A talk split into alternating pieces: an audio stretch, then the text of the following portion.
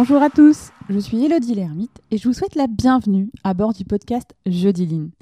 Renforcer sa valeur ajoutée, s'inspirer, mettre des mots simples sur des sujets a priori complexes, bref, apprendre, comprendre pour appliquer, c'est ce que vous trouverez ici chaque semaine. Mon objectif Vous donner les clés et les astuces pour booster concrètement la performance de vos activités, quelles qu'elles soient. Jeudi Line, c'est aussi entrer dans l'univers de ceux qui innovent, améliorent au quotidien en partageant avec eux, attraper leur essentiel, faire un pas de côté pour nourrir son propre voyage.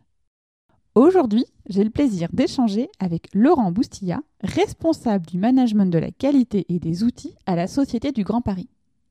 Avec Laurent, nous avons échangé sur le pilotage de la performance à l'échelon d'un projet, comment il permet de fédérer le collectif et facilite la communication et la prise de décision. Nous avons aussi parlé coaching et comment il fait pleinement partie de son quotidien pour accompagner chacun dans la transformation qu'est le projet du Grand Paris. Je ne vous en dis pas plus et je vous laisse prendre part à la discussion.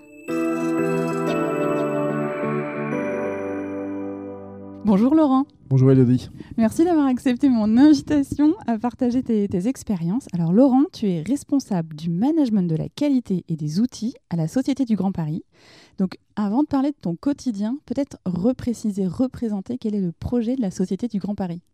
Alors effectivement, Société du Grand Paris qui s'est créée il y a une dizaine d'années et qui a encore euh, une dizaine d'années entre guillemets à, produire, euh, avec l'intention majeure qui a été de, qui est pardon, de modifier la mobilité en Île-de-France, évidemment de l'améliorer, avec quelques grands chiffres, donc 200 km de lignes de métro automatiques qui sont en construction actuellement, 68 gares, 68 gares pardon, pour accueillir ces lignes de métro et les interconnexions avec les lignes, de, les lignes actuelles. Donc voilà un petit peu le, dans les grandes lignes ce qui nous attend dans les prochaines années euh, en termes de mobilité en Ile-de-France. Et alors toi, dans ton quotidien, comment tu t'intègres dans ce projet? Quel est, euh, quel est ton quotidien dans, dans, ton job en fait? Alors moi j'ai plusieurs, euh, plusieurs cordes à mon arc, hein, mais on va parler de la qualité, on va rester concentré là-dessus. Donc L'objectif pour moi et mes équipes, c'est de mettre en place des processus, des processus pour savoir comment ça fonctionne, qui doit agir sur quoi, enfin, donc un processus, mais aussi euh, tout ce qui est pilotage de la performance, on va en parler je pense. Donc voilà, processus, pilotage de la performance, et puis travail sur les collectifs euh, au niveau des interfaces pour améliorer la fluidité de communication, d'information, de circulation et ainsi de suite. Alors donc du coup, tu as parlé pilotage de la performance parce qu'effectivement, c'est un projet. Donc l'objectif du projet, c'est qu'il doit délivrer dans les temps. Donc ça, mm. c'est ton, c'est ton cheval de bataille entre guillemets ou comment tu le, comment tu, tu mm. l'animes, on va dire? Oui, effectivement, il y a euh, évidemment le, compte à rebours est lancé puisque on doit délivrer, euh, comme tu dis, euh, les métros, les tunnels, les gares et tout ce qui va avec. Et l'un des, des leviers majeurs, c'est le délai, bien sûr. Euh, alors pour cela, en termes de pilotage de la performance, évidemment, moi je, regarde beaucoup les délais. Et nous avons euh, installé, euh, mis en place pour piloter ces délais, 15 OBEA. Alors on va peut-être en reparler de ce que c'est oui, parce que ce qui nous est, que, du coup le principe c'est le lean pour, pour tous. Et donc du coup c'est une salle OBEA, si on décrivait une salle OBEA, c'est quoi l'ambiance d'une salle OBEA Alors l'ambiance est bonne. Techniquement, une salle Obéa, donc c'est un endroit évidemment. Hein, euh, on, va se retrouver euh, donc les, représentants du projet, les parties prenantes, tous les acteurs du projet. Je précise bien tous les acteurs du projet. Et là, on va analyser ensemble les délais. On va replanifier les délais évidemment, agir sur les délais, mais aussi identifier les risques du projet, les risques des délais, euh, les irritants ce qui nous empêche de, produire et de réussir. Voilà, on va remonter tout un tas d'informations dans, cette room, dans cette chambre-là. Va, et tout est en management visuel, bien sûr, euh, sur les murs. Donc, euh, transparence de la communication, information réelle pour tout le monde. Hein. Il n'y a pas de, de niveau d'information. Tout le monde est au courant de ce qui se passe. Et tout le monde sait sur quoi tout le monde agit. Et ça, c'est très important, évidemment. Donc, coordination complète des acteurs du projet. Donc, voilà ce que c'est nos BA dans les grandes lignes. Donc un outil vraiment indispensable pour être dans la transparence, la communication, euh, la coordination en permanence euh, avec des indicateurs de performance en termes de délai, mais aussi en termes de qualité, euh, comme je l'ai expliqué, de risque et ainsi de suite. OBIA, ça vous permet de prendre aussi les bonnes décisions au bon moment. Et oui, évidemment, puisqu'on est au courant de tout ce qui se passe, tout est dit, tout est là. hein, il n'y a pas d'autres informations, donc évidemment, on prend des décisions les plus fiables possibles, puisqu'on a toutes les informations euh, précises au même moment. Donc, euh, tu as raison. Au niveau, des, au niveau de la salle, donc il y a vous en tant que la Société du Grand Paris, mais vous avez aussi vos partenaires qui sont aussi présents euh, à vos côtés. Oui, c'est tout à fait ça. En fait, on s'est très vite aperçu, de façon très classique, qu'on est obligé de mettre toutes les, tous les acteurs, en fait, toutes les parties prenantes, hein, ceux, qui, ceux qui construisent, les ingénieurs, euh, euh, les gens qui font des méthodes, euh, les gens qui font de la géologie du sol, par exemple. Mm. Donc on a, on, a mis tous les acteurs dans, cette, dans, cette, dans cette OBA. Bon, ce sont des OBA qui sont composés d'environ 15 personnes maximum, avec un animateur. Et dans ces OBA, il y a évidemment un, un, rituel qui est très très bien organisé, qui permet de rien oublier, de tout balayer, euh, et d'être, euh, j'ai envie de dire, d'avoir la parole brève euh, sur les informations qu'on donne et sur ce qu'on doit décider ensemble, avec des processus de décision, bien sûr. Oui, parce que le principe d'une OBEA, c'est c'est quoi vos, comment dire, vos, vos, cadences, enfin pas les cadences, mais les, vos rituels de revue C'est une fois par semaine, à peu près, c'est ça? C'est deux fois par semaine. voilà, les, les OBEA, c'est deux fois par semaine, début et fin de semaine, hein, pour quelle est la semaine suivante, éventuellement, donc avoir un, un coup d'avance. Donc c'est deux rituels par semaine. Il y a quelques OBA qui, n'en qui en font qu'un seul. J'ai envie de dire, euh, moi j'ai laissé bien sûr, euh, euh, j'ai laissé l'ouverture complète aux animateurs de ces OBA. Hein. une ou deux, j'ai envie de dire, c'est eux qui décident. N'importe comment mm. les décisions sont faites de façon collégiale. Hein. voilà. Et pour un temps complet de?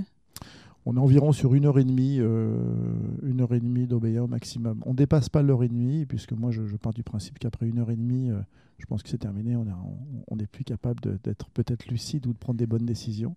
Euh, voilà, donc une heure et demie c'est très bien avec des cadences qui sont très bien rythmées. Mmh. Et si on remonte un peu dans le temps, donc là aujourd'hui, on a trouvé tous une organisation en lien avec la Covid. comment vous avez passé aussi cette étape où ben, à un moment, tout le monde était en, télétravail. Euh, la salle Obéia, du coup, vous l'avez digitalisée? Alors c'est ça, tu as parfaitement raison, Elodie. On a eu cette contrainte du Covid, comme tout le monde.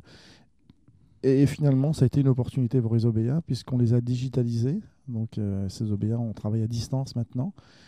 Ce qui est, ce qui est finalement une, un avantage parce que euh, quelquefois, les sociétés qui devaient participer à ces OBA physiques euh, étaient assez loin, le temps qu'elles arrivent. Mm. Il y avait des fois du retard, ou il y avait des gens qui ne venaient pas, donc pour différentes raisons. Et eh bien là, tout le monde est à distance et tout le monde travaille sur l'OBA avec un outil qu'on a mis en place. Et donc les 15 OBA sont digitalisés aujourd'hui. Donc, euh, donc ça fonctionne, c'est fluide et, euh, mm. et, on en est content. Et par contre, du coup, comment vous avez géré le management visuel enfin, sur, dans la salle en elle-même, je veux dire, ceux qui n'étaient pas fortement participants d'un projet pouvaient tout de même aller voir euh, le projet, euh, euh, pour suivre aussi un projet en parallèle, par exemple. Là, comment vous avez géré ça, du coup? Oui, alors c'est une très bonne question. Donc il y a effectivement, alors c'est des c'est des OBA virtuels, hein, c'est des salles virtuelles en digitalisé. Donc les acteurs de cette OBA sont bien sûr partie prenante et interviennent au moment du rituel, mhm. mais euh, tous les panneaux de management visuel de ces OBA digitales sont consultables par toutes les personnes du projet, sans pouvoir agir bien sûr sur les indicateurs ou sur les informations. Donc effectivement, tu as raison, on a ouvert complètement ces, outils digitaux à, l'ensemble, j'ai envie de dire, des, des euh, partenaires du projet. Mhm. pour regarder les délais, voir les informations qui ont été euh, traitées, décidées et, avoir le maximum d'informations sur ce qui se passe sur ces OBA. D'accord. Donc ce qui veut dire que le physique, vous avez complètement arrêté le, physique. Oui, on a arrêté le physique. Alors peut-être qu'on le reprendra, on verra. Mais en tout cas, pour l'instant, il est complètement arrêté. Et j'ai envie de dire que Bon, finalement, ça marche très très bien comme ça. Les gens sont contents. On a, mm. un niveau de, de, participation aux OBA qui est de plus de 90%. Donc on est vraiment très très content. Ça, voilà, on a un très mm. bel outil là-dessus. Donc euh, je ne suis pas sûr qu'on vienne au physique pour l'instant. Euh, mm-hmm. On est encore dans ce mode hybride, hein, donc on, va rester comme ça pour l'instant. Oui, c'est intéressant parce qu'il y a différentes, il y a des entreprises où euh, du coup l'OBIA s'est retrouvé ben, complètement lettre morte et ça a été compliqué de relancer quelque chose. Mm. Il y en a qui ont fait un peu des deux parce qu'il y a toujours ce côté de se dire oui mais avant, c'était quand même un peu pratique. On, savait que la salle était là et on allait y aller. Et effectivement, il y a des entreprises qui sont passées en 100% digital. Donc, euh, on verra, on va dire, euh, dans 6 ou 9 mois, euh, comment l'évolution aura été faite. Ça. Donc là, du coup, on a parlé de la partie indicateur de pilotage. au niveau de ton activité, tu disais que tu avais deux autres, deux autres points, la partie process. et donc, du coup, comment on va dire, euh, tu arrives euh, à injecter, on va dire, de l'amélioration continue auprès de chaque responsable de projet Parce que ça, c'est un challenge quand même. Oui, oui, c'est un challenge, euh, effectivement. Alors, le, contexte, quand même, pour, pour rappeler, hein, en entreprise qui n'est pas, est pas très vieille, hein, 10 ans, c'est pas, pas beaucoup, avec une, une, organisation qui a été multipliée par deux, là, en, deux ans. On a recruté presque 400 personnes en deux ans. Donc évidemment, euh, ça a créé une belle énergie, mais euh, le, petit problème ou le pendant de ça, c'est qu'évidemment, en termes organisationnels, ça pose beaucoup de problèmes. Hein, euh, intégrer ces 400 personnes très rapidement. Donc on s'est aperçu que nos process n'étaient pas complètement pérennes et robustes. Il a fallu revoir les process d'organisation, les process de fonctionnement des organisations. Donc euh, nous, on agit sur quoi? On agit sur euh, tout ce qui va générer de la performance. Alors je vais donner quelques exemples euh, peut-être concrets. On parlait tout à l'heure de, des délais, donc ça c'est un premier levier. On, va parler aussi des qualités, hein. c'est-à-dire que est-ce que les livrables qu'on fournit, que ce soit en termes de prestations, en termes de dossiers, sont au niveau de qualité suffisant. Donc on a, on a commencé à mettre sur certains process des indicateurs de performance sur le niveau de qualité qui est livré et j'ai envie de dire, euh, au-delà de ce qu'on fait en termes de process, on, est, on essaye, modestement bien sûr, d'inculquer une culture euh, de la performance au sein de l'entreprise, une culture de la mesure même. Savoir ce qu'on livre, est-ce que, que ça correspond à vraiment ce, ce qu'attend le suivant finalement en termes de processus. Quoi. Hmm. Euh, vous travaillez finalement avec toutes les fonctions de l'entreprise. Oui, complètement. Et on est sur des process transverses. Ça peut être alors, un process de recrutement, par exemple, qui est à l'ordre du jour actuellement. Donc, euh, ce qu'on a fait par rapport à ce qui a été fait auparavant, c'est que là, maintenant, on a rajouté de la performance dans les processus. Donc, comme je disais, des indicateurs, des revues de processus. On vérifie vraiment si ces processus génèrent de la valeur ajoutée ou pas en termes de lean management, par exemple. Donc voilà, on a mis du lean dans les processus. Euh, en fait, on fait des processus pour gagner en performance. On ne fait pas des processus pour faire des processus. On, les fait pour gagner en performance. Et ça, ça change tout euh, dans, dans l'approche qu'on a rajoutée. Et donc, ce qui veut dire que au, sein de la Société du Grand Paris, vous avez aussi un, mis en place, j'imagine, en parallèle, un processus de formation.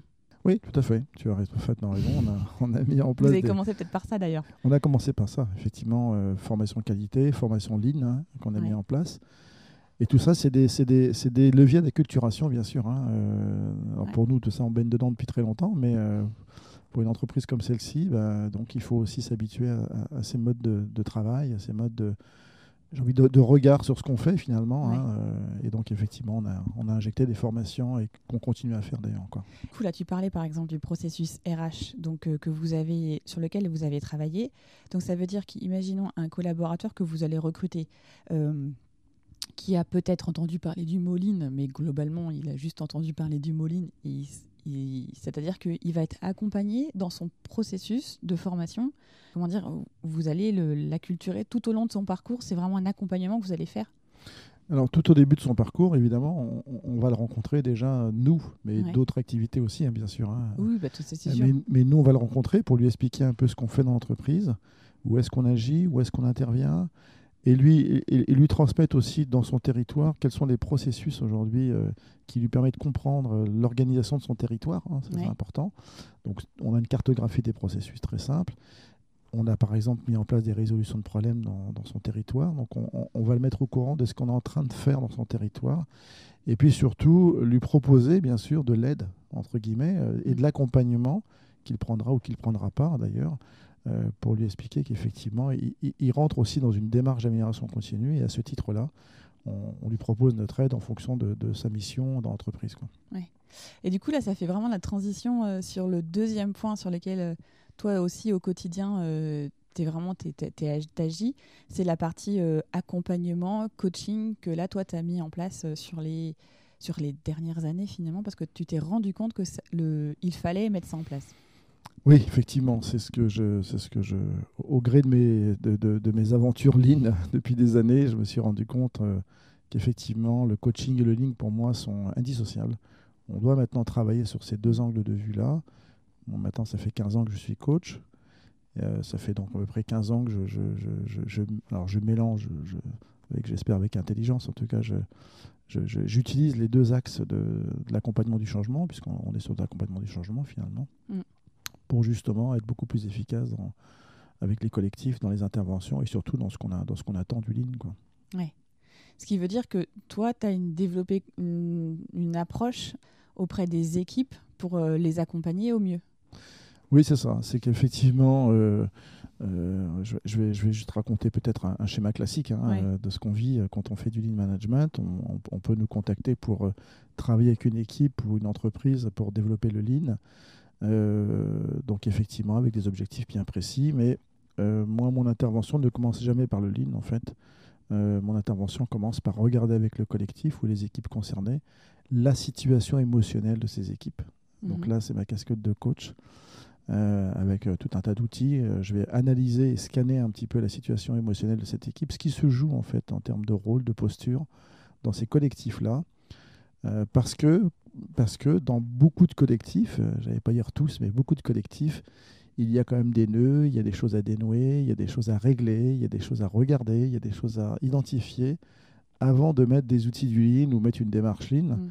Donc c'est tout ce travail au préalable que je, que je fais avec les collectifs pour, j'ai envie de dire, préparer le terrain du Lean. Parce mm. que le Lean n'est pas simple pour les équipes non plus. Hein. voilà. Euh, c'est, beaucoup d'équipes vivent ça comme une contrainte ou peuvent le vivre comme une contrainte. Mm. Donc mes accompagnements coaching individuels et collectifs permet de déminer, entre guillemets, je vous la parenthèse, des sujets, euh, des sujets d'individus, de, de, personnes, d'histoires dans des collectifs, pour mieux appréhender la, démarche du ligne qui va être encore, là, on va, on va commencer le début de la transformation. Ouais. Ça veut dire que, en fait, à la base, mettons, c'est un manager qui va t'appeler et qui va te dire, bah tiens, voilà, euh, je vois une opportunité pour l'équipe euh, d'intégrer cette démarche dans ce projet-là. C'est-à-dire que dans un premier temps, tu vas analyser avec le manager et ensuite tu vas demander un travail euh, à la fois individuel et collectif à l'équipe. Oui, c'est ça. J'irais même, en, elle le dit juste un petit peu avant, je vais cadrer la demande avec le, commanditaire. Parce que euh, on, doit, on doit se le dire quand même, il, y a, il peut arriver qu'il y ait des demandes cachées. Alors, euh, demande cachée en coaching, ça veut dire je viens avec une intention hmm. et finalement j'en ai peut-être une autre que j'ai pas bien identifiée. Donc tout le travail avec le manager ou le commanditaire, c'est de regarder vraiment euh, quelle est son intention. Parce que faire du lean, c'est pas anodin. Hein, c'est une transformation. Donc euh, quelle est son intention Qu'est-ce qu'il recherche Qu'est-ce qu'il veut Et une fois qu'on s'est bien mis d'accord son intention, évidemment, tu as raison. Après, moi, je vais rencontrer de façon individuelle chaque individu du collectif avec un entretien pour bien comprendre euh, sa situation, comment ça se passe, les connexions ou pas. Mmh. et, avoir cette cartographie euh, des comportements, des attitudes, euh, des personnes, des, humains qui sont là finalement, et avant d'entamer euh, quelle que soit la démarche. D'ailleurs, une fois que j'ai fait ça, bah, souvent je me, je me, dis, je, je, me dis bah, la démarche, on va la commencer plutôt comme ça, ou plutôt comme ça, en fonction de ce que j'ai rencontré comme, comme personne dans ces collectifs. Oui, parce qu'au final, tu adaptes vraiment à ce que toi tu as constaté par rapport aux équipes pour pour atteindre l'objectif que, euh, ben, que, vous que tu as cadré au décollage. Quoi. Oui, il y a un adage qu'on dit en coaching, hein, tout est au commencement. Donc quand on commence les démarches de transformation, il faut, j'ai envie de dire, faire attention au commencement. Donc euh, le commencement est important. Par quoi on commence? Quelle méthode, quel outil, euh, quelle démarche Avec qui finalement donc ce, ce, préalable de coaching, de travail sur, avec les gens est, est pour moi un, éclaireur. Donc je suis j'ai beaucoup de visibilité après quand je peux commencer avec mm. les équipes. Et du coup, donc tu le disais, là, le coaching, toi, tu l'as intégré dans ta pratique il y a à peu près une quinzaine d'années, donc tu étais quand même assez précurseur euh, finalement sur, euh, sur le sujet, parce que maintenant, aujourd'hui, euh, enfin, même, même moi dans mes pratiques au quotidien, j'associe forcément ligne et coaching parce que ça va de pair. Enfin, on se rend compte en fait qu'il y a ce besoin-là en fait. comment toi tu vois l'évolution euh, du lean, enfin, de l'amélioration continue au sein des entreprises? Enfin, comment tu le vois évoluer en termes de euh, bah, d'apprentissage, d'acculturation, de, bah, d'évolution, on va dire tout simplement? Hmm. Bah, en, fait, y a, on, le voit dans les entreprises aujourd'hui, hein, il y a, une, accélération des choses. En fait, on veut hmm. très rapidement euh, être performant, très rapidement avoir des résultats, on n'a pas trop le temps. Donc comment, euh, avec cette course un petit peu effrénée là, de, la performance, comment le lean peut s'adapter à ça? Alors il y a le digital qui est arrivé, donc là on, va un peu plus vite hein, sur certains sujets, donc c'est vrai. Mais le digital, euh, bien sûr que j'ai rien contre le digital, peut des fois déshumaniser la relation. Donc attention au, au trop de digital finalement. Moi, je vaut mieux trouver des modèles hybrides. Et ce que j'ai constaté aussi en évolution ligne, d'ailleurs moi j'ai commencé à le pratiquer un petit peu, c'est comment finalement euh, faire ces transformations, non pas plus vite qu'avant, parce que je, je reste persuadé qu'il y a des cycles quand même qu'on ne peut pas écourter. hein. Ouais. Euh, transformer les gens, transformer les équipes, ça prend du temps. hein. Mais par contre, on peut mener des opérations beaucoup plus courtes. Euh, je vais donner un exemple euh, très simple. Si on fait des, des- des résolutions de problèmes de façon traditionnelle, j'ai envie de dire, des A3 ou des 8D, enfin tout un tas d'outils, ça prend un certain temps. Et euh, ça peut prendre un mois, deux mois, Mm. trois mois des fois. Quand on fait du DMIC par exemple, bah, les, équi- les, les- les entreprises n'ont peut-être plus le temps aujourd'hui d'avoir de faire des DMIC sur six mois avec euh, 10 personnes. Parce que voilà, la ressource n'est plus là, la bande passante. Donc par exemple, le Kaizen qui n'est pas nouveau, euh, mais qui a été un petit peu perdu et euh, que moi j'utilise beaucoup dans les entreprises, le Kaizen en 3-5 jours. euh, Ouais. euh, Avec une semaine derrière de travail, voilà, on peut aller très vite à aller euh, à mettre en place des, des opérations euh, euh, de solutions très rapides sur des sujets donnés. Par exemple, c'est un, c'est un modèle qui, euh, que moi j'ai un peu retravaillé il y a- quelques années, là, qui peut permettre d'avoir des résultats très rapides. Euh, voilà. Donc, voilà. Donc aujourd'hui, comment le Lean va s'adapter à la, à la course effrénée des résultats Mm. très rapides Euh, donc il faut revoir en fait, euh, faut revoir un petit peu certains outils. Moi j'ai revu pas mal d'outils comme la, la VSM par exemple. Je, je fais, je fais des VSM très rapidement. Voilà. Il y a beaucoup de, il y a beaucoup de sujets. Je pense que pour moi c'est un vrai sujet ça, euh, Mm. de transformation du Lean. Après, c'est vrai que moi aussi, je te rejoins sur certains sujets. Sur la partie digitalisation, c'est un plus. Par contre, euh, sur la notion de résolution de problèmes, c'est quand même compliqué d'avoir à la fois des équipes. euh, Enfin, quand on est sur, alors peut-être quand on est sur du projet, euh, c'est possible de tout mettre tout le monde en digital et ça, c'est ça, ça match. Mais quand on est sur une notion vraiment très opérationnelle avec des équipes opérationnelles, du coup, c'est quand même compliqué d'avoir à la fois du digital et comment dire du pas digital, quoi. Comment toi tu vois évoluer cette notion de résolution de problèmes?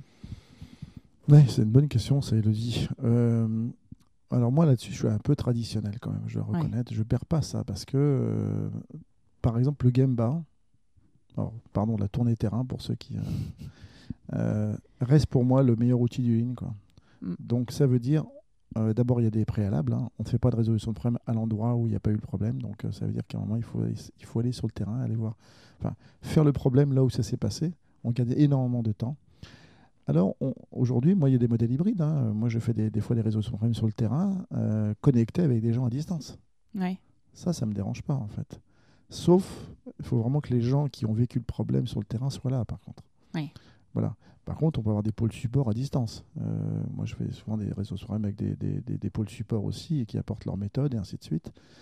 Euh, ça peut être des services qualité à distance, mais par contre, les gens qui ont vécu le terrain. Donc, moi, je, moi, je, favorise, je favorise plutôt, je résous le problème là où ça s'est passé, avec les gens du terrain concernés. Mm. Et je peux associer du modèle hybride, évidemment, si on a besoin d'informations sur la, problématique ou sur le référentiel qui est lié à la problématique. Donc voilà comment je fais, en fait. hein. C'est comme ça que je travaille. Mais je ne je perds pas de vue que, et là je te rejoins complètement, résoudre des problèmes complètement à distance, c'est très compliqué. On gagne un temps fou à regarder ce qui s'est passé sur le terrain. Et on apprend tellement de choses. Ouais. Parce que c'est vrai que le fait d'avoir euh, eu cette vague de télétravail, de digitalisation, ça, ça fait aussi, ça crée peut-être un frein dans certaines entreprises à, à vraiment faire de la résolution de problèmes parce que il, va, il allait manquer un ou deux acteurs et finalement, ben, on n'a pas pris le, le, tout de suite le, le pas de se dire euh, ben, on va essayer de le faire un peu en, en mode mix. Et donc, euh, du coup, là, ça devient un peu compliqué de, de remettre bah, la résolution de problèmes euh, finalement au cœur euh, de, du, bah, du système finalement parce que euh, il y en a certains qui ont continué le télétravail, d'autres qui sont revenus sur le terrain et donc il y a un peu un mix de tout ça. Donc ça c'est vrai que parfois ça peut être un peu déroutant et c'est là où ben forcément on est un peu entre les toujours les modèles un peu hybrides quoi. C'est un peu compliqué. Et ce qui fait que c'est un autre c'est un autre sujet qu'on avait discuté quand on avait échangé tous les deux, c'est le volet de la communication ça, prend une place importante aussi dans le quotidien d'une personne qui est, euh, dans, ce rôle-là d'être lean leader. Quoi. Toi, tu t'en rends compte aussi? Oui, tout à fait. Je vais juste revenir sur ce que tu dis parce que c'est intéressant. En, fait, euh, dans nos métiers de ligne, hein, euh, comme tu fais toi, Elodie aussi, hein, comme moi, on sait bien que la finalité, c'est la branche sur laquelle on est assis quand même. hein. Et que l'objectif quand même, c'est que les équipes s'approprient la résolution de problèmes.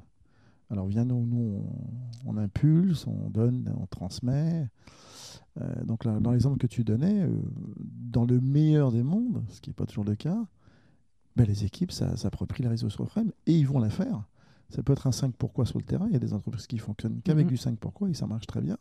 Et on n'a pas besoin d'avoir tout un tas de, modèles extraordinaires euh, en trois dimensions en permanence. Quoi. Donc, j'ai envie de dire que si l'entreprise a intégré comme un ADN la résolution de problèmes à tous les niveaux, je suis pas trop inquiet, ça se fera en fait. il faut faire les choses Quel de façon que soit le modèle. Mm, mm. Voilà. Et par rapport sur la communication, tu as parfaitement raison, c'est l'un des leviers hyper, hyper importants bien communiquer sur ce qu'on fait, ce que, sur ce que c'est le lean dans l'entreprise, ce que ça apporte comme valeur ajoutée, qui sont les acteurs, quels sont les projets qu'on mène, de quelle façon on les mène.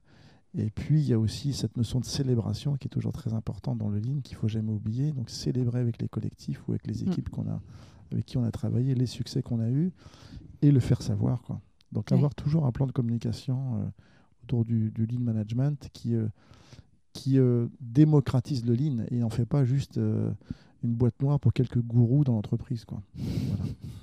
Mais ça, c'est quelque chose, l'aspect communication, qui, euh, enfin moi, je, me rends compte là, commence à prendre une part importante.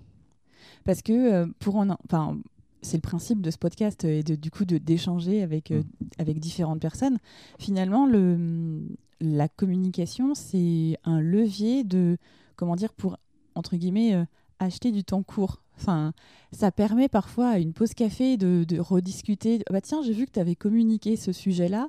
Ça m'intéresse parce que moi, je suis en train de faire ça. Est-ce que tu penses que c'est transposable pour mon sujet à moi? Et là, euh, je dirais que bon, moi, forcément, je, prends toujours. Mais, mais ça, ça a un effet. Euh, sans forcément avoir une super stratégie de communication. On va pas, on va pas lancer un service comme dans la partie amélioration continue. Mais je trouve que les effets sont quand même assez bluffants. Oui, oui, bon, moi je le, vis régulièrement. Hein. Moi, je, euh, les entreprises que j'accompagne, euh, on associe toujours un plan de communication sur ce qu'on fait. Parce que euh, tu as, parfait, tu l'as parfaitement expliqué, alors le, coup de la machine à café, mais il peut se passer plein de choses aussi, le restaurant, la cantine, enfin bref. En fait, on suscite l'envie hein, sur ces plans de communication. est, quand on explique le lean, à, des gens, euh, on a l'impression que c'est euh, une affaire d'experts, euh, mm. qu'il faut être un black belt ou je sais pas quoi pour expliquer tout ça, et que c'est vraiment très particulier, très compliqué. Il faut vraiment être formé. Et avoir en japonais en deuxième langue. Oui, et puis il faut parler japonais en plus, et puis si on ne comprend pas le japonais, ça marche pas. En fait, euh, non, non, pour moi, c'est pas du tout ça. En fait. Donc la communication permet, euh, comme je l'expliquais tout à l'heure, de démocratiser complètement. Il n'y a rien de compliqué dans tout ça. On sait très bien que c'est du, de, la, du changement de culture, c'est du changement de posture, c'est de la transformation individuelle. Mm. Les outils sont juste là pour nous aider, c'est le côté méthodologique. Donc la communication autour de ça est très importante et permet à tout le monde de comprendre ce que c'est finalement. Qu'est-ce qu'on est en train de faire avec cette démarche? Mm. Voilà, donc je te rejoins complètement. Et du coup, c'est quoi pour toi les, les, comment dire, les, les, futurs enjeux dans le lean, enfin, dans l'amélioration continue, tel que toi tu le vois là aujourd'hui? Parce que tu as, un recul quand même en termes de pratique. C'est quoi pour toi les futurs enjeux, les enjeux de demain? Alors, euh, je vais un petit peu me renier moi quand même quand je dis ça, mais avec euh, beaucoup de recul aussi. Euh, moi, je pense que les enjeux de demain, c'est pas les outils en fait. Hmm. Les outils, c'est un moyen. Donc, euh, alors il y a beaucoup d'outils hein, euh, sur les modes agiles. Il y a aussi beaucoup d'outils qui sont rentrés, euh, qui sont très intéressants. Moi, je, je, je, reste quand même sur ce sujet-là. Le lean, c'est une transformation. Mm. transformation, je l'ai expliqué tout à l'heure, posturale, managériale, stratégique de l'entreprise. On regarde les choses différemment avec d'autres lunettes, en fait. Donc pour moi, la suite des choses, c'est comment je réussis une transformation en utilisant le lean. Quoi comme mm. support, mais peut-être aussi d'autres euh, d'autres méthodes comme le design thinking, comme l'agilité, comme tout un tas de méthodes. Et aujourd'hui, le lean ne doit pas, se, doit pas rester dans, dans, dans ce qu'on a vécu euh, depuis 15-20 ans, euh, toujours les mêmes outils. On doit complètement s'ouvrir à de nouvelles, de nouvelles, de nouvelles méthodes, pardon, de nouvelles pratiques, en sachant quand même que c'est une transformation collective d'entreprise. Et donc l'aspect culturel, l'aspect euh, managérial, postural, comportemental est pour moi le plus important. C'est ça, c'est ça qu'on doit faire, accompagner des bons outils au bon moment, au bon endroit. Voilà. C'est comme ça que je vois les choses personnellement. Ne pas rentrer par les outils, surtout pas. Les outils ne sont qu'un moyen, mais s'ils sont très mal utilisés, ils peuvent faire beau, et ça peut générer beaucoup plus de problèmes que de, que de solutions. Quoi. Oui, et on peut retomber dans les, dans les écueils qu'on a entendu de ça il y a quelques, quelques années. Quand on met en place du lean management, c'est euh, pour supprimer des postes ou euh, tout, tout changer et externaliser. Or que c'est pas du tout ça en fait. Bah c'est, ça a été le mauvais lean hein, qui a été utilisé il y a pas mal d'années quand même, hein, donc il, mm. faut, il faut se l'avouer. Mais en rentrant par les outils, quand on fait une VSM par exemple, effectivement, si on a fait très très mal cette VSM, on peut donner l'impression d'avoir envie de supprimer du personnel. Effectivement, ça mm. peut être mal, euh, mal perçu si elle est mal menée, si elle n'est pas bien expliquée. Donc c'est vraiment, vraiment euh, euh, ce qu'on veut faire avec le lean, la posture, l'ADN qu'on veut changer, et l'outil vient juste en support de tout ça, quoi. Mm. Mais de façon intelligente. ouais, la notion de vision, quelle est la vision qu'on veut atteindre? Et déjà, une fois qu'on a au moins clarifié ça, ça permet de se dire comment on fait maintenant pour y arriver, en fait. Oui, alors sur cette histoire de vision, c'est très intéressant. Hein. Il y a la différence entre la vision et la vision partagée. Donc, Alors peut-être euh, la repréciser du coup. ça peut être intéressant pour, ceux qui nous écoutent et qui se disent c'est quoi la différence entre la vision et la vision partagée? Bah, La vision, c'est le, le, COMEX qui va donner une vision, ou le codier, ou euh, la gouvernance d'entreprise qui va donner sa propre vision quoi, mm. de ce que devrait être l'entreprise dans les prochaines années. Et la vision partagée, c'est celle qu'on aura complètement co-construite avec les collaborateurs et qui va finalement être comprise de tout le monde, euh, alignée euh, et donc, euh, et donc effectuée quoi, de façon assez, assez simple. Hein. Mm. Donc vision partagée, c'est celle qu'on a construite avec les, avec les collaborateurs et qui, est, qui est compréhensible de tout le monde. La vision classique, c'est celle qui tombe bio et qu'on n'a toujours pas compris pourquoi il faut aller dans cette direction. Donc ça peut poser d'autres problèmes. C'est ça. Mais là, on revient sur le point qu'on avait évoqué tout à l'heure, la notion de communication et comment on intègre euh, finalement les, collaborateurs dans cette démarche en fait. Complètement, c'est tout à fait ça. Euh, et, puis, j'enfonce des portes ouvertes hein, pour ceux qui nous écoutent, mais les transformations ne se font pas dans un bureau à, trois ou quatre. Hein. Mm. Les transformations, elles sont co-construites euh, avec les équipes, avec les, différents managers, et elles sont. c'est un chemin de vie, c'est une aventure la transformation. Donc, plus de gens adhèrent, et mieux c'est pour tout le monde. Oui, ça c'est certain. Mm. en tout cas, euh, merci beaucoup, euh, merci Laurent, pour ton partage. Est-ce qu'il y avait d'autres points que toi tu souhaitais partager et qu'on n'a pas évoqué ce matin? Euh, Oui, il y a beaucoup de points, Elodie, mais on n'a pas beaucoup de temps. Écoute, je voulais surtout te remercier pour ton initiative qui, qui fait du bien et qui est, qui est, très intéressante. Voilà. Ouais, et qui permet aussi bah, du coup de faire des passerelles et, et de, de construire peut-être demain. Absolument, avec plaisir. Bah, merci Laurent en tout cas. Bonne journée.